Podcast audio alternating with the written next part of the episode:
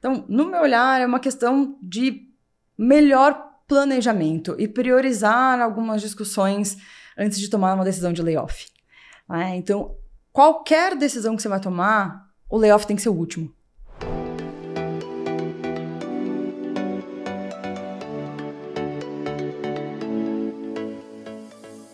A convidada do Mulheres do Agora de hoje é entusiasta da transformação, apaixonada por gente e por provocar mudanças. É superintendente de gente e gestão na empresa Elo. Com vocês, Fernanda Santana. Seja muito bem-vinda, Fê.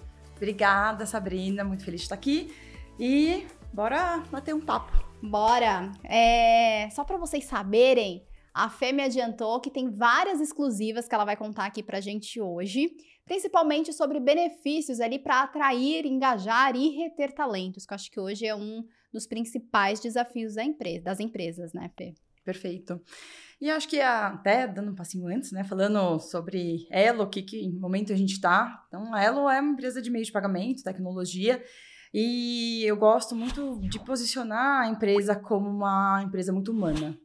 Acho que esse é o diferencial, é uma expectativa que as pessoas têm. A gente fala até mais de engajamento do que retenção, porque no final das contas a gente quer que as pessoas tenham uma experiência feliz ali. Então vai ser um bate-papo bem interessante, vou contar para vocês que a gente está aprontando por lá. Tô animadíssima. Mas acho que antes da gente entrar ali na, no que, que a Elo de fato faz, porque muita gente pensa, ah, é só cartão? Como assim? É, e o que, que, está por trás? Quem são essas pessoas? Como que essas pessoas elas são motivadas? É, eu acho que vale contar um pouco mais sobre você. Quem que é a Fernanda? Bacana. Bom, a Fer, pode me chamar de Fer, eu gosto da, é, então, do apelido. Eu, é, eu sou muito informal. Adoro, mas para mim é, é, isso traduz também da minha personalidade. Eu gosto da proximidade, eu gosto dessa leveza. Eu também. Né? Apesar de ser mais tímida, para mim é mais fácil essa conexão. E aí a feira é, né, assim, o, o apelidinho, mas eu como acho que desde que eu me entendo por gente, eu sempre gostei de aproximar as pessoas, as conexões. Então, eu tenho minha formação em administração, mas fiz uma segunda faculdade, que é psicologia, tenho pós-graduação em gestão de pessoas, mesmo não tendo trabalhado a vida inteira em RH. Essa é uma curiosidade, nem Uau. todo mundo sabe. Eu trabalhei cinco anos na frente de importação, logística, então tinha outra experiência ali que era Mas bem que que de operação. Mas o que você fazia de fato ali? Eu era responsável por toda a parte de compra, todo o supply chain de uma empresa de tecnologia, mas como service provider, né? Como fornecedor ali da tecnologia mesmo, e não era uma empresa mais B2B, não era B2C. Então foram bons anos ali e depois eu fiz a, né, a transição para marketing. Trabalhei três anos em marketing. Olha só! Super diferentona, né? Sim. E aí eu fui para RH, ainda na empresa que eu trabalhava, que era no Grupo Promon. Depois eu passei minha trajetória dentro do RH, mas assumindo os diferentes subsistemas. E hoje eu tô dentro da Elo, trabalhando, né, responsável por toda a frente de gestão. Também prefiro esse nome. E aí, ah, acho que olhando para o lado mais pessoal, tudo bem que hoje é um mix, né? Se for pensar, a gente não separa muitas coisas. Mas eu sou mãe de dogs e tenho, né? Eu moro junto com o Fê também. Outra curiosidade, meu marido chama Fernanda. E é, acho que por enquanto isso sobre mim. Ah, que demais. Mas conta como que você foi parar no RH? Como que você virou a chavinha e falou: "Poxa, é isso mesmo que eu quero"? Olha, eu descobri que eu queria RH quando eu estava, acho que no terceiro ano do comecinho da minha carreira. Uhum. Eu trabalhei na empresa júnior durante a faculdade. Quando eu fui fazer estágio no Promon, eu já percebi que eu gostava muito da empresa e do que eu fazia lá. Então, na época que eu já conectava as pessoas das diferentes áreas para fazer com que o fluxo de compras fosse mais produtivo, eu comecei a prestar atenção que se eu fosse para qualquer outro lugar eu não ia curtir eu ia me sentir mais desconfortável com aquele escopo do que se eu estivesse trabalhando na frente de gente gestão. E desde então eu comecei a buscar uma oportunidade para fazer essa transição de carreira. E por gostar muito da aprendizagem, para mim não era um problema jornada, nunca foi. Você, ah, teve uma oportunidade em do marketing, eu fui para lá, depois eu fui para uma parte mais, né, para fora do marketing, que era campanha, evento, CRM. E tudo isso para mim foi trazendo uma série de elementos que somaram na hora que eu resolvi e tive a oportunidade de ir para RH de fato, porque me Total, brilhava que é o olho. A bagagem da, da prática, né? É isso. Como é que a gente muda a vivência das pessoas? Porque o que me mobilizava sempre é, é isso. Quando você tem um dia bom no seu trabalho, conta você, assim, né? Você chega em casa com outro ânimo, com vontade de fazer muito mais coisa, a tua trajetória até em casa, ela é mais leve, é, a sua relação com os outros também. Então, para mim, esse era um grande motivador. Então, o RH brilhou meu olho nesse aspecto. Falei assim, eu precisava fazer algo que habilitasse mais as pessoas a terem uma experiência muito mais positiva. Não querer chutar cachorro quando chegar em casa, sabe? Assim. Sei. é isso. E Fer, já teve algum momento ali que você sentiu, bateu a tal da síndrome da impostora? Porque fazer uma transição de carreira não é fácil, tem os nossos medos, tem os nossos desafios e tem também muita vontade. Mas falando de síndrome da impostora, já chegou algum momento que bateu ali? Nunca bateu, o que é diferente de falar que eu nunca tive desafios. Acho que a síndrome do impostora, ela acaba também trazendo uma perda quando a gente coloca nisso, porque torna muito natural para a mulher se sentir menos valorizada. Né? É quase que a gente plantar essa semente na cabeça das mulheres.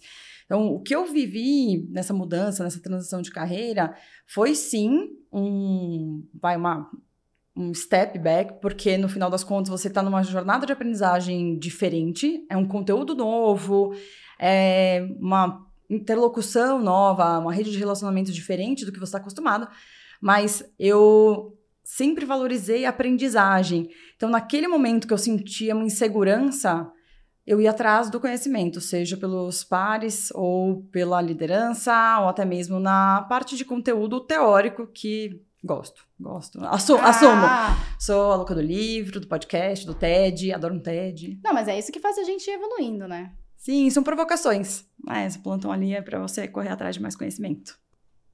Boa. É, agora, entrando na nossa pauta principal, falando ali de, de benefícios corporativos e entrando na pauta de Elo, você deu uma pincelada que Elo não é só cartões, como muita gente pensa. Então, conta um pouquinho, o que, que a Elo faz hoje? É, eu anotei aqui um número que é, falando de cartão, tem cerca de 140 milhões de cartões emitidos, então é muita coisa. E aí, me conta um pouquinho quem que está por trás, quantos funcionários, e não é só cartão, o que, que mais a Elo faz? Enfim, conte pra gente. Legal. Bom, a ela, ela tem toda uma plataforma tecnológica para prover soluções dentro do ecossistema de meio de pagamento. Então, a gente nasceu como bandeira. né? se você olhar, a gente veio desafiar os grandes players de mercado. A gente tem três grandes bancos que, no final das contas, eles têm a maior parte ali do mercado de pagamentos. Então, quando você fala Caixa, Banco do Brasil, Bradesco. E aí, a gente evoluiu muito nesse aspecto pensando principalmente em como a gente traz soluções melhores para o Brasil. Pelo fato de a gente ser regional, a gente consegue entender um pouco melhor as dores e também, e também ser mais rápido na hora de responder sobre as coisas. Certo? Então, quando a gente teve, por exemplo, toda, todo o desafio vivido, logo que virou a pandemia, a gente trouxe uma solução de QR Code para que a população que tivesse, né, que estava em situação de vulnerabilidade, sem acesso a recurso, não tinha nem condição de né, o governo não conseguia imprimir papel moeda para atender. Lá no início do Covid, a gente conseguiu trazer uma solução muito rápida para que as pessoas tivessem acesso a o auxílio emergencial e fizesse é, as compras necessárias básicas do dia a dia. Então, acho que eu gosto de colocar que a gente é muito curioso sobre o mundo, assim. Então, a gente realmente coloca novas soluções e soluções que se adequam muito bem ao nosso Ao mercado. momento, né? A gente fala muito que sai daquela era do, do mundo Bunny, que a gente sai da era do mundo VUCA e entra no mundo Bunny, e é basicamente isso, né? Mas, Fer, quantos funcionários hoje é, a Elo tem? A gente hoje tem 570 pessoas. Uou! Sim, e também a gente vai crescer, acho que é um diferente, né, um movimento diferente do mercado, a gente deve crescer mais 30% a empresa até o final do ano, 2023. 2023. Então a gente está bastante animado com esse movimento e muito responsável também, que nesses, vai, a gente vai fazer 12 anos daqui a pouco, e a gente sempre foi muito consistente com o que a gente se propôs de crescimento. Eu lembro quando eu entrei lá em 2017, a gente tinha umas 70 pessoas. Quando eu olho, eu falo, gente, assim, multiplicando por oito e, né? a Gremlin se jogou água, a gente está crescendo. Nossa, e falar de crescimento consistente, eu acho que é a cereja do bolo, né? Porque a gente vê muitas empresas demitindo em massa, daqui a pouco a gente vai comentar um pouco mais sobre isso.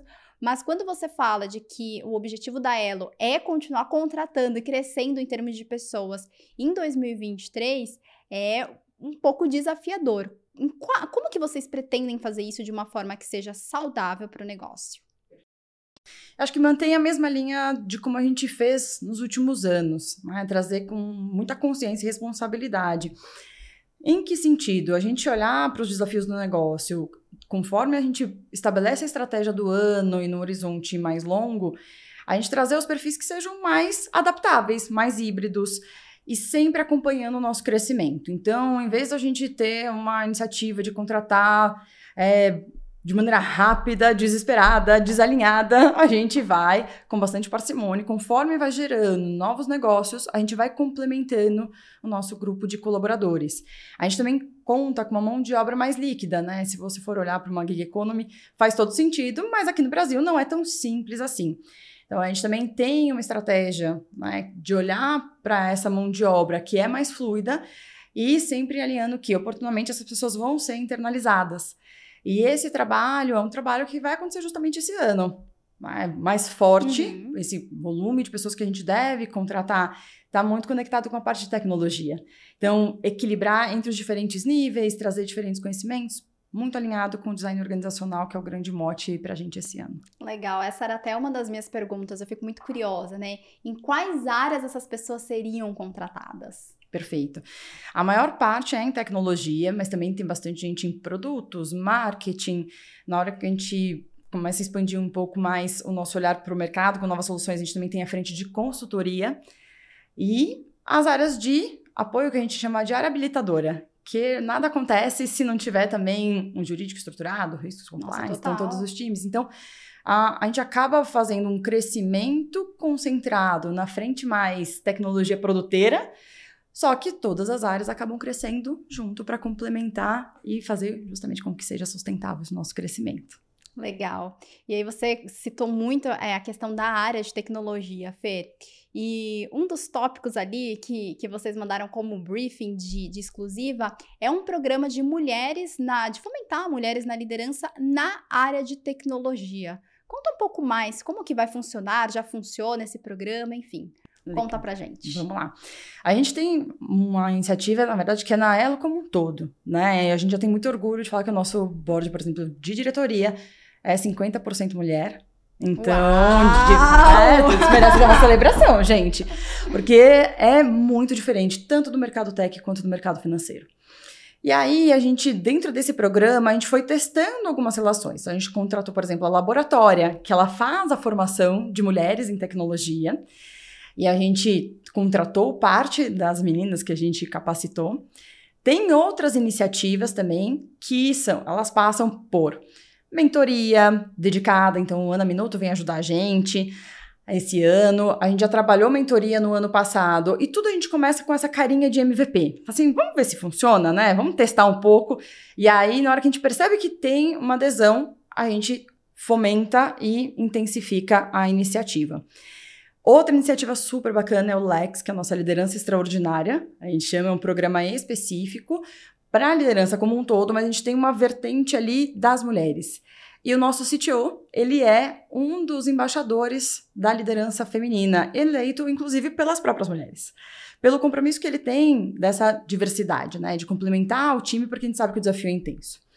O que a gente já assumiu em 2022 nessa linha de trazer um maior número de mulheres foi uma meta corporativa. Então, todos os líderes da empresa tinham a meta de trazer um percentual maior de mulheres para a contratação e sim, mais dedicado em tecnologia, porque é onde a gente tem o maior gap. Uhum. Se a gente olha a empresa como um todo, a gente tem 43% né, de mulheres no quadro ali da liderança dos diferentes níveis. É, e a gente começa a trazer uma base de formação, formando um pipeline com uma, um percentual invertido. Então, a gente tem mais de 50% de mulheres. E a ideia é que a gente consiga formar dentro de casa. Então, esse programa, quando a gente olha, ele não é de uma iniciativa, ele é promover esse ambiente seguro para que a gente traga mulheres, mas a gente também forme mulheres e permita com que elas se sintam empoderadas e sejam como elas são. É, a gente não precisa transformar o estereótipo do que é uma liderança ou do que é necessário para subir na carreira. Então, além dessas iniciativas, tem outras, mas vou deixar, fazer uma pausa aqui para entender. Ah, muito legal. E, e Fer, quando a gente fala ali de, de mulheres assumindo cargos de liderança, de mulheres assumindo a área de tecnologia, que até um tempo atrás era muito majoritariamente homem, e hoje esse cenário ele tem, tem sido mudado, tanto que eu separei um outro dado aqui, deixa eu só achar, que eu acho que é muito interessante. Tem um estudo de 2017 feito pela PwC que mostrou que 78% de universitários eles não conseguiam nomear é, uma mulher famosa que trabalhasse com tecnologia. E, poxa, 2017 foi ontem praticamente, sabe? Então é um dado um pouco assustador. E aí vem iniciativas como essa, são iniciativas muito legais. É, porém, em contrapartida, tem muitos relatos de mulheres que elas dizem: ah, me sinto é, silenciada em algumas reuniões. Isso já aconteceu na, na Elo? E como que foi lidar com isso? Porque eu imagino que talvez aconteça de forma inconsciente ou não, não sei. Conta pra gente. Perfeito. E aí, acho que complementando o que a gente tem de iniciativa, esse ambiente seguro, ele passa por essas conversas. Porque o ponto importante não é, assim, a realidade ela é mais difícil do que a teoria, não é? O fato da gente evoluir nesse aspecto não significa que a gente não tem os nossos desafios. Então, uma das coisas que apareceu no Liderança Extraordinária foi isso.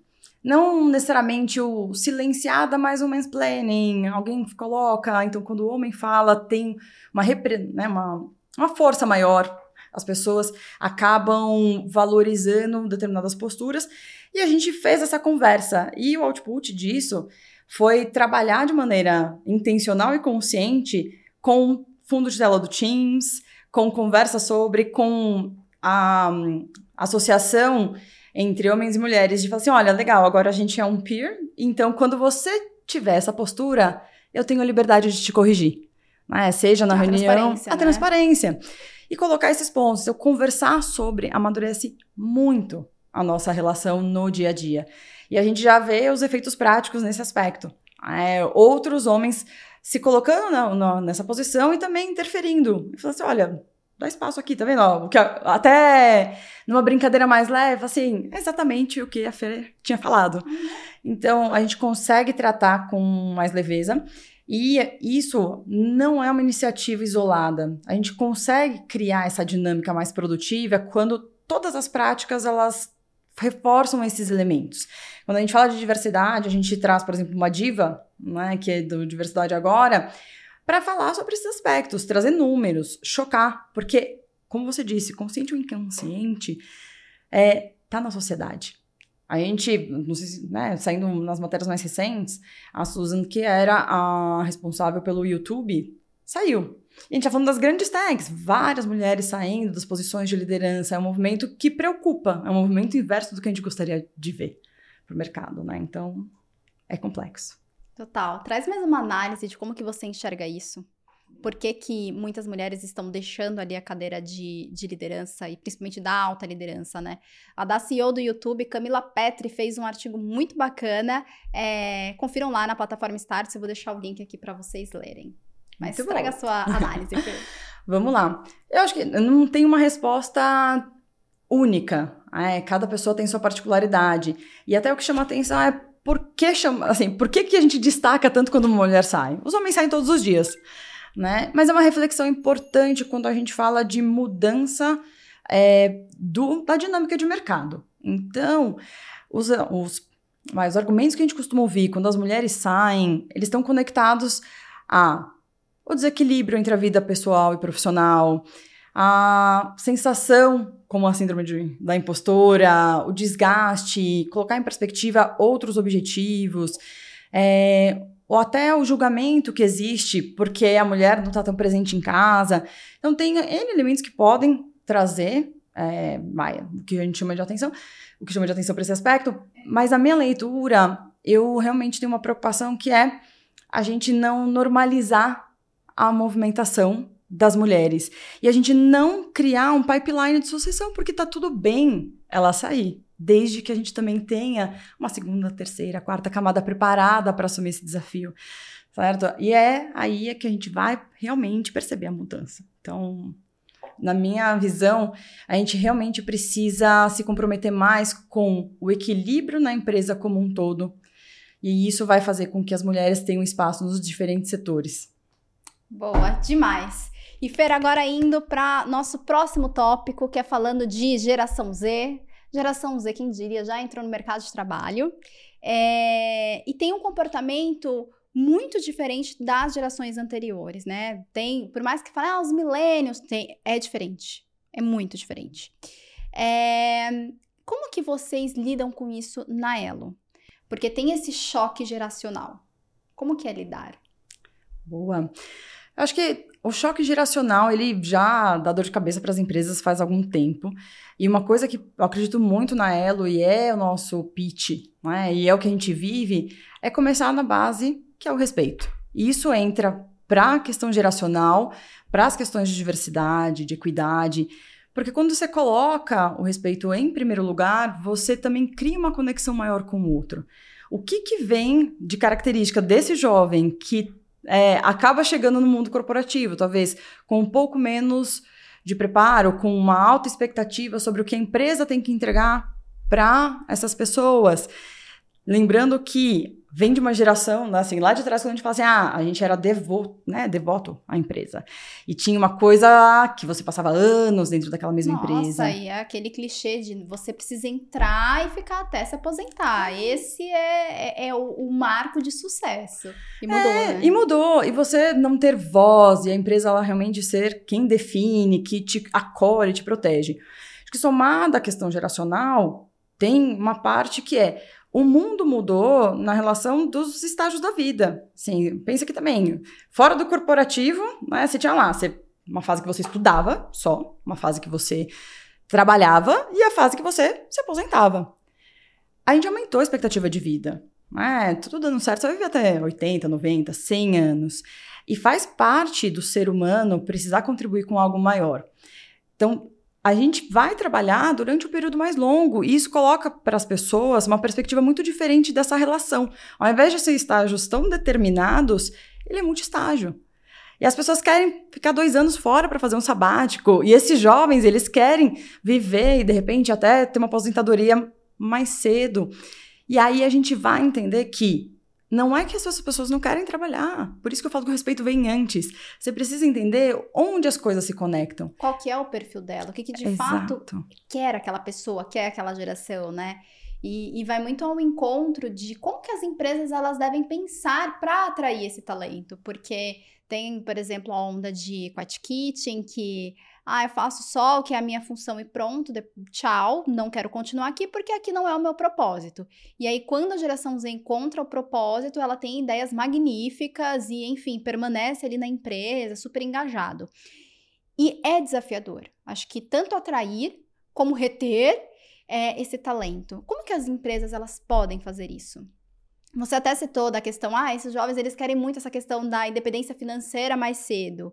E eu sei que a Elo tem ali um, um, benefício, não sei, um programa que vai ao encontro disso. Conta um pouco pra gente e por que, que seria interessante, de repente, para outras empresas implementarem também. Legal.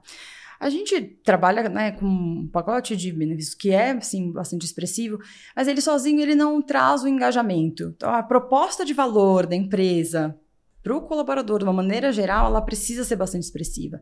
Então, quando a gente fala de motivadores, das questões psicológicas ali, o que, que engaja, a gente fala bastante de autonomia, a pessoa ela conseguir executar a competência dela também, a parte de propósito que ela é mais óbvia, e também quando a gente fala de pertencimento.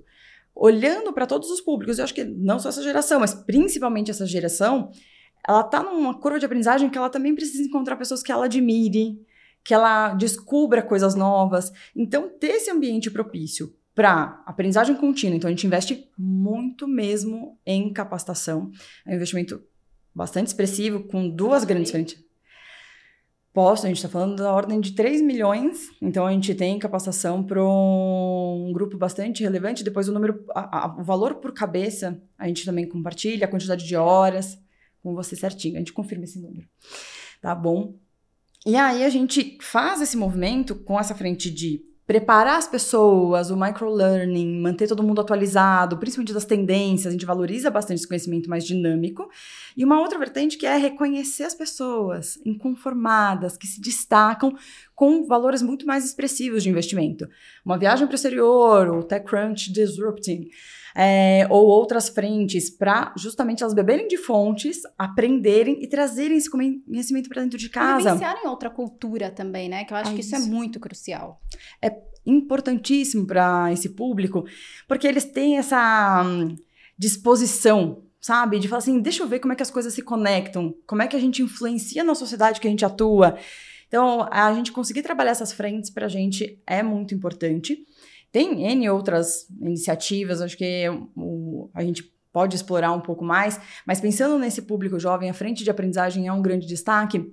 E eu acho que a, o modelo híbrido que a gente rapidamente adotou, que a gente até chama de orgânico, a forma de trabalho mais leve, mais fluida, também faz muita diferença. As pessoas Como têm. que é esse híbrido de vocês? A gente definiu que seria mais flexível. Então, a gente tinha dois dias no escritório, três dias em casa. E a gente combinou que não precisaria ser fixo. Então, os times combinam, é muito mais fluido. A gente acaba tendo reuniões, a gente ressignificou o escritório, né? Adaptar, reinventar, ressignificar o espaço. Precisa ser um, uma coisa que atrai as pessoas, que elas se sintam conectadas, porque aí fala com pertencimento. Na hora que você vai para lá para ter uma troca de qualidade, conversar, o ser humano ele precisa de ocitocina, ele precisa desse contato, dessa relação.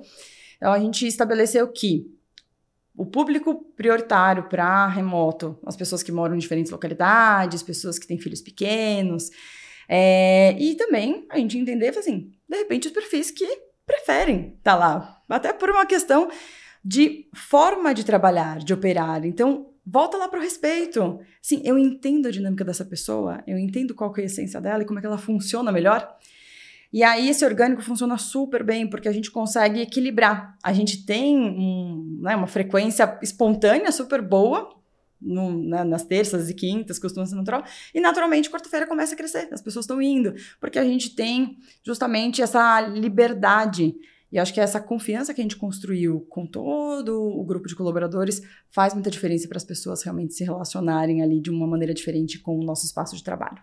Nossa, legal. E aí, quando você fala que ressignificar, que vocês ressignificaram ali o escritório, o que, que seria isso? De repente, aquelas mesas que aí todo mundo tem mais acesso para conversa, extinguiu salas? A gente já tinha esse movimento, então foi um pouco mais. O ressignificar é criar eventos que criem, promovam conexão. Então a gente trouxe um que a gente chama de papo aberto, que é um papo de transparência. A gente mostra o resultado da empresa, a gente fala sobre as movimentações, as mudanças que estão acontecendo, abre espaço para o pessoal trazer as dores e trazer os amores também. E levam. e levam. Sabrina, é muito legal. Assim, acho que é, essa é uma das coisas que me encanta demais na Elo.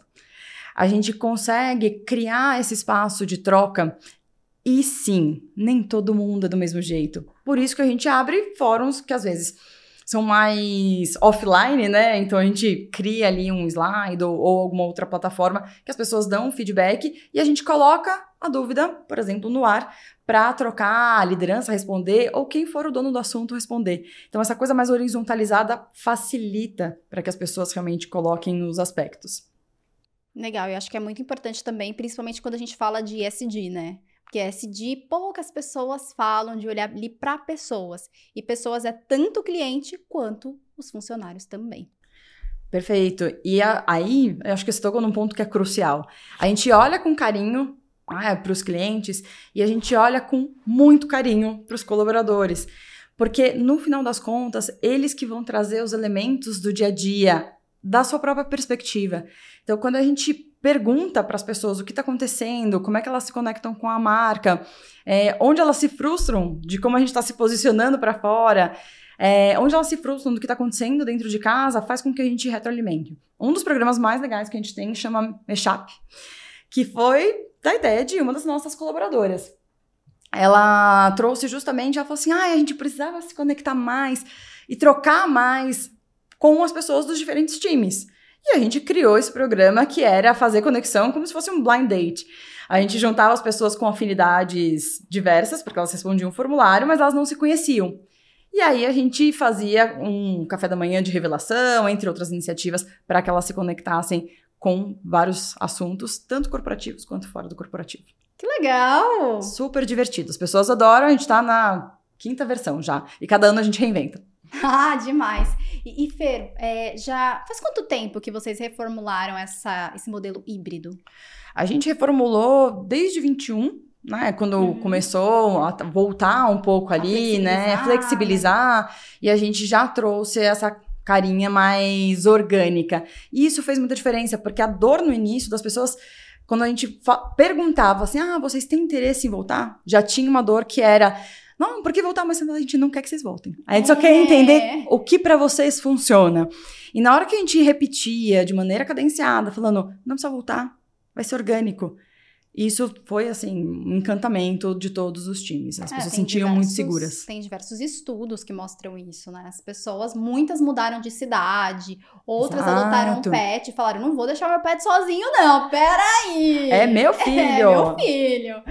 E, e aí, já teve algum caso de ter alguma resistência? Porque, por exemplo, você disse que ah, agora é um modelo flexível, os times decidem quando vão. Tem, de repente, uma determinada pessoa que faz parte de um time que combinou de ir toda terça e quinta. E essa pessoa não quer ir de jeito nenhum. Não, não quero, não performo bem no escritório, não me sinto bem. Enfim, já rolou? Já rolou, mas é, é, são casos muito pontuais. E acho que não chega nem a ter tantas idas e vindas, né? Porque a, a gente fomenta tanto a liberdade que é até engraçado. Ela fala assim, ah, mas ah, a liderança falou pra, que eu preciso vir, mas vocês falaram que não precisa, então tá tudo bem, né? Então, assim, aquela validação. e a gente falou, é isso, tá tudo bem. E aí, por meio do diálogo, as coisas sempre resolvem. E a gente conseguiu fazer com que esse movimento fosse mais fluido justamente pela recorrência da comunicação. Fala assim, gente, a produtividade está aí. O que a gente quer é ressignificar os momentos. Se a pessoa vem só por vir não precisa. Se é para uma integração, para fazer a conexão, aí sim é relevante e não precisa ser toda semana para você conseguir fazer essa conexão. Então foi onde a gente acho que conseguiu virar uma chavinha para algumas lideranças que sim, são mais conservadoras. Quando a gente começa a falar de uma empresa que cresceu, apesar da gente não ter milhares de colaboradores, mas cresceu, a gente consegue empatizar também daquele líder que não tem tanta facilidade, né, para fazer essa gestão remota. Então... E qual é a sua dica para essa liderança que não consegue ainda fazer uma gestão remota, que não consegue motivar de repente o time, é, e aí pensa, ah, acho que é melhor mesmo vir para o escritório porque aqui vai performar melhor, que não sei, enfim. Como que vocês quebram essa barreira? Legal. E qual dica você dá para quem está passando por isso? Perfeito, eu acho duas dicas para mim que são muito funcionais. Uma conversa transparente a partir da perspectiva do que é valor para o próprio colaborador. Então, compartilhar a angústia e compartilhar o porquê não. Sim, porque não tem conforto, ser muito aberto nesse sentido, e aí, obviamente, a contrapartida é uma liderança também que converse a partir né, da, da perspectiva dessa liderança. E, ó, segunda, combinados muito claros.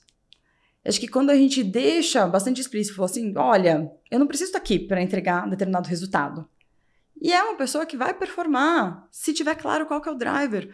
Então, essa né, estabelecer esse acordo logo de começo. A gente fez muitas pílulas sobre o assíncrono, a gente criou um playbook super bacana, depois a gente pode até compartilhar algumas Por ideias.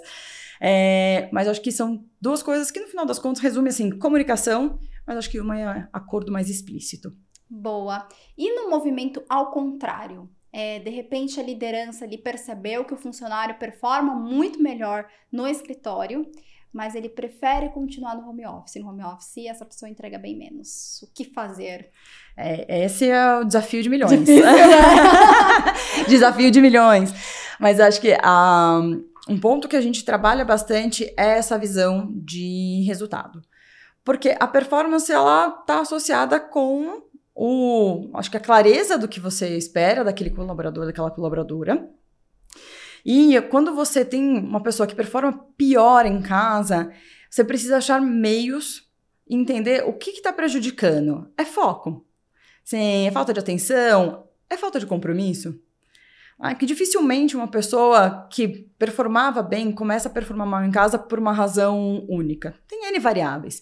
E aí passa por uma liderança que é mais humana e é o que a gente valoriza demais e prega, que é entende o que está acontecendo com a pessoa. O que está na realidade, naquele dia a dia, que não fez com que ela atingisse o melhor potencial.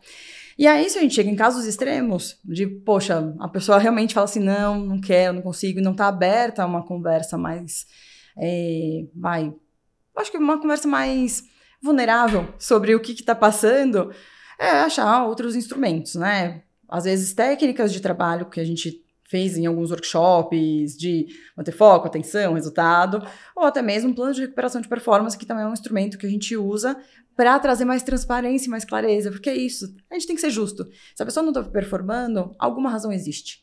Então, quando a gente traz à tona de maneira transparente e mais justa, a pessoa também percebe em que momento que ela está da empresa e aí ela coloca uma energia diferente para ir atrás de um resultado melhor. Nossa, total. Acho que foi-se o tempo de que era aquele pensamento uma separa o pessoal do trabalho. Mas, gente, não, já uhum. virou passado. Como que a geração G fala? É, virou cringe.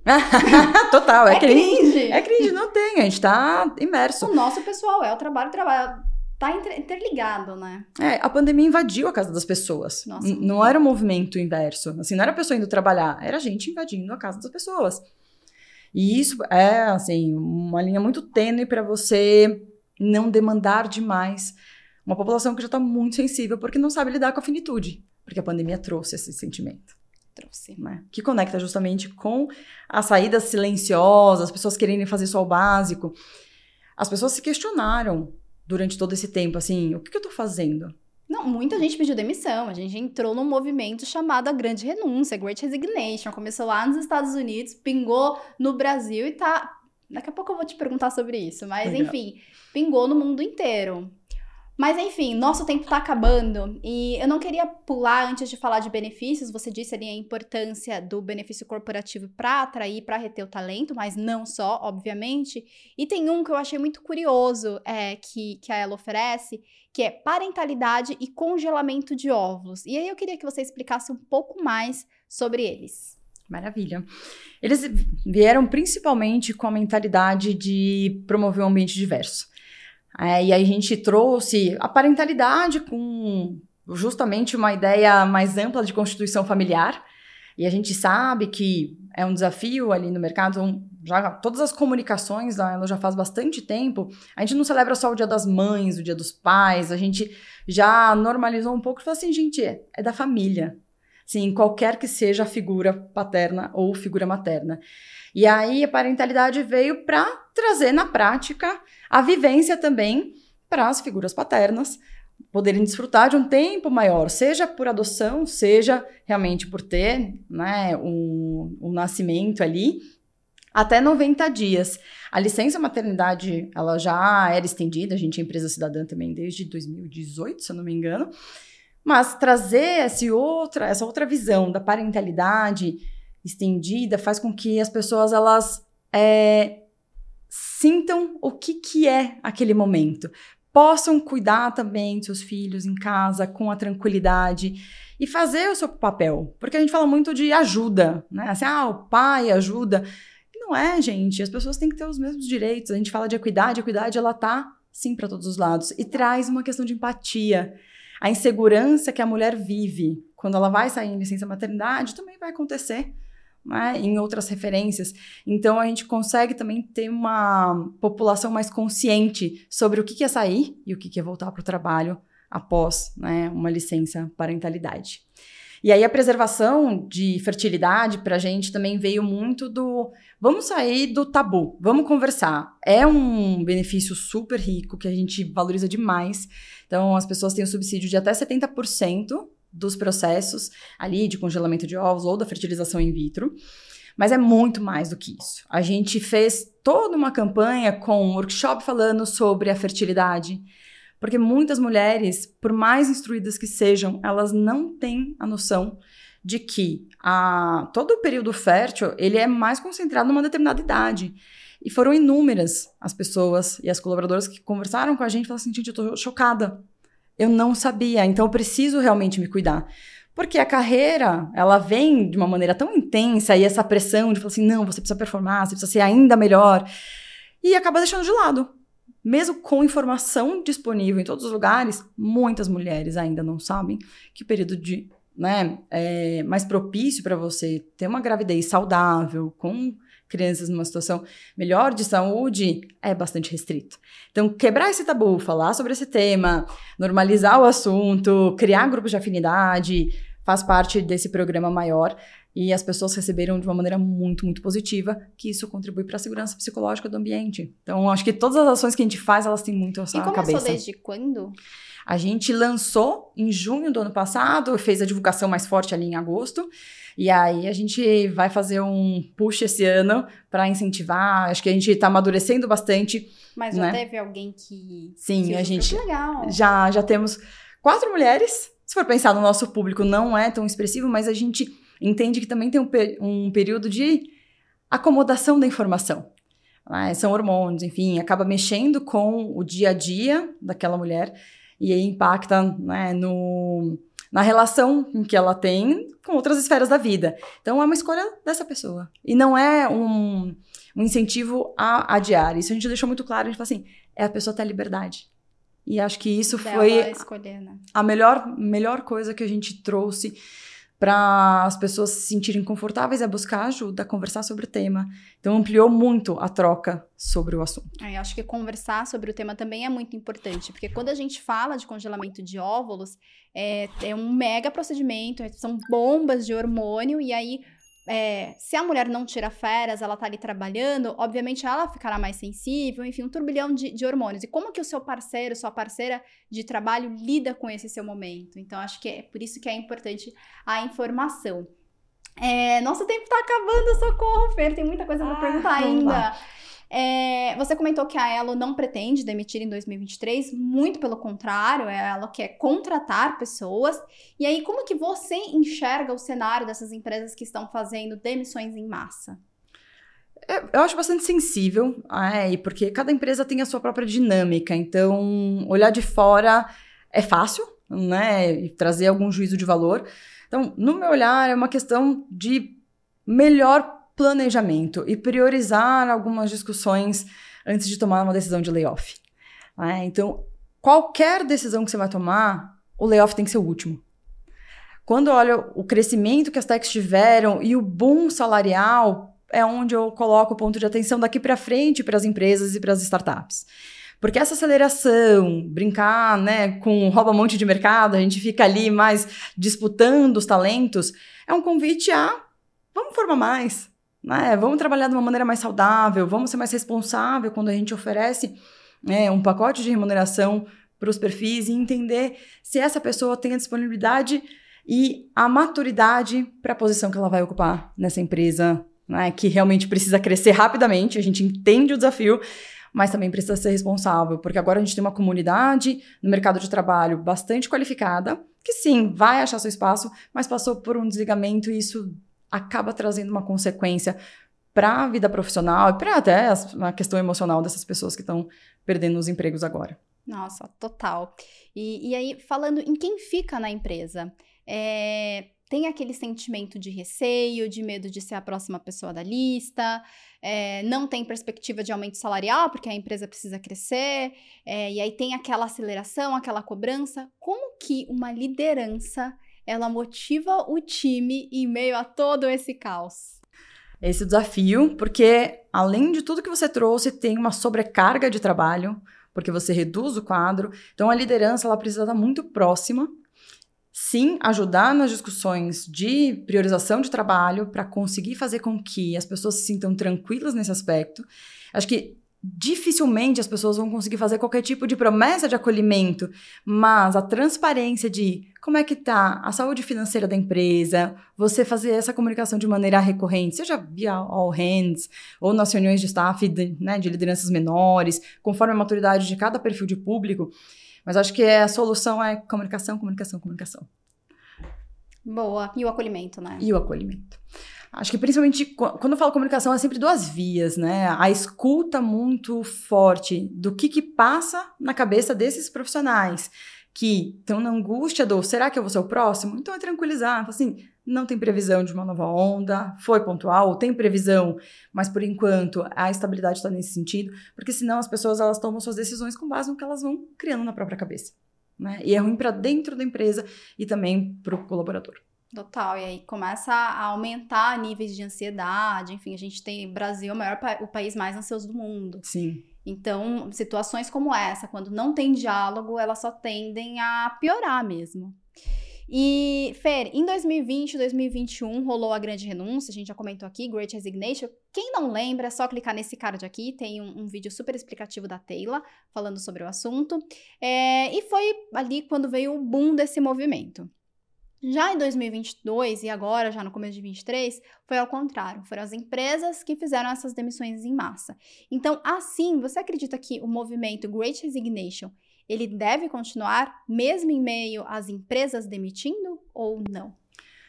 Não, acho que é um movimento que, assim, a gente vive no mercado sempre as, os momentos cíclicos. É, e eu acho que quando a gente fala de Great Resignation, não é que ele vai parar magicamente, mas as pessoas elas não estão abandonando os trabalhos. Acho que a tendência de 23 é justamente ter mais paciência para procurar o trabalho com, a, com o qual a pessoa se identifica. Que deu match, né? Exato. Então, acho que é também uma, um novo movimento para as pessoas. E quando a gente fala dessa desse susto dos layoffs, isso também traz uma preocupação. Assim como a própria pandemia trouxe uma preocupação a mais. Assim, por mais que a gente teve né, um pessoal saindo, tinha uma insegurança do o que, que vai acontecer do trabalho. Então, com os layoffs, eu acho que vem esse mix de sentimentos.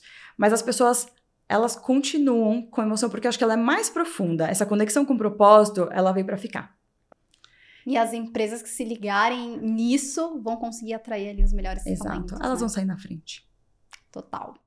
E agora, indo para os nossos quadros fixos, chegando ao final, que é o quadro na prática. Eu jogo aqui uma pergunta, sua mesmo, pessoal, seja no trabalho, seja na vida, e você responde. E a pergunta que eu separei hoje é: qual foi a principal situação em que uma liderança sua foi inspiradora ou importante para você? Olha, tive algumas. Vou tentar trazer aqui. Acho que eu já estava né, na Elo e uma liderança que eu admiro até hoje, e eu tenho muito orgulho justamente por ela ser quem ela é. E ela me trouxe isso como uma verdade muito forte. Então, toda vez que eu trago, eu falo assim: respeito, diversidade. Diversidade é a diversidade não que você tenha afinidade, que você gosta, mas a diversidade necessária. Então, acho que o, o grande wake-up call que ela promoveu era justamente por ser espontânea e dar conta dessa espontaneidade. E eu sempre fui mais é, acadêmica, conceitual, e ela aprender, então assim, ah, o que é adequado, o que não é adequado, as ponderações. E ela me deu um sacode e falou assim: Fê, você é incrível, então seja você. Então, assim, gente, sejam vocês. Porque isso faz muita diferença na vida. Você é muito mais leve no trabalho, você entrega o seu melhor todos os dias. E com certeza a empresa está buscando isso. Não, total. Sabe que é muito bonito você falar isso. Eu, por exemplo, sou muito fora do padrão. Eu sou uma jornalista de negócios que chama pelo apelido, que adora um abraço. Adoro. Vamos, vamos fofocar um pouquinho. E eu, eu, faço relacionamento muito fácil por conta desse meu jeito, né? E eu penso, poxa, será que se talvez eu fosse mais séria, mais polida, que não sou eu, será que eu conseguiria ter essa leveza? Então fica aí a dica para vocês também. Sejam fica a reflexão. Né? É, e a, o próximo quadro é tendência ao fracasso. Eu solto uma palavra aqui e aí você fala é fracasso ou é tendência. Hum. É, volta para o escritório. Fracasso. Quiet quitting. Ai, do muro. Tendência. Boa, fechamos. E aí, por fim, a nossa dica de livro, filme, série ou afins que a audiência tanto adora. Muito bem, gente. Vou fugir aqui do, do ortodoxo corporativo de filme. Acho que um filme que as pessoas precisam assistir é Cruzando Histórias. Pela mensagem maior que tem. É o quanto a gente fala, né, assim, do preconceito, do racismo estruturante e que a gente ainda vive muito as mazelas dessa conduta, mas se a gente extrapolar, a gente não respeitar o outro, a gente não ter relações verdadeiras, a gente não entender a dinâmica que acontece no mundo, é um prejuízo para a sociedade, sempre. Então, a polarização é um prejuízo para a sociedade, fracasso. É, a gente ter qualquer postura que seja invasiva dentro do espaço do outro não dá certo. Então, Cruzando Histórias é um filme maravilhoso. Também tem, acho que uma dica de livro, que é um pouco mais corporativa, é How to be a Kick-Ass Boss, que também fala de uma liderança feminina que foi se descobrindo ao longo da jornada, da forma de, né, da, das interlocuções, e ela traz um conceito que eu gosto muito, que é o tough love, é você conseguir trazer um pouco mais, assim, você pode ser firme, desde que sua razão, é, desde que o motivo pelo qual você está fazendo aquilo é genuíno e é para promover o bem-estar, a evolução de alguém, faz todo sentido. Mas com gentileza você ajuda a desenvolver as pessoas. E que mais? Ai, é isso? É isso. Se eu lembrar de outro, eu te falo, mas. Fala que aí eu tá. faço uma listinha. Indicações Exato. da Fer. É, é isso. Adorei, Fer. Muito obrigada. Adorei nosso papo, que tá batendo quase uma hora. Ai, gente. Olha falo, só. falo demais. Falo Adorei. demais. Obrigada, Sabrina. Foi Adorei ótimo. Muito. E vocês, muito obrigada. Contem aqui o que, que vocês acharam, o que, que vocês gostariam de saber. Tem alguma outra dúvida que, você, que surgiu ali enquanto vocês assistiram? Comente aqui nos comentários que eu puxo a Fer depois para responder pra gente. E não esqueça de acessar a plataforma Startse, startse.com, baixar o nosso aplicativo e seguir a gente nas redes sociais, arroba Startse.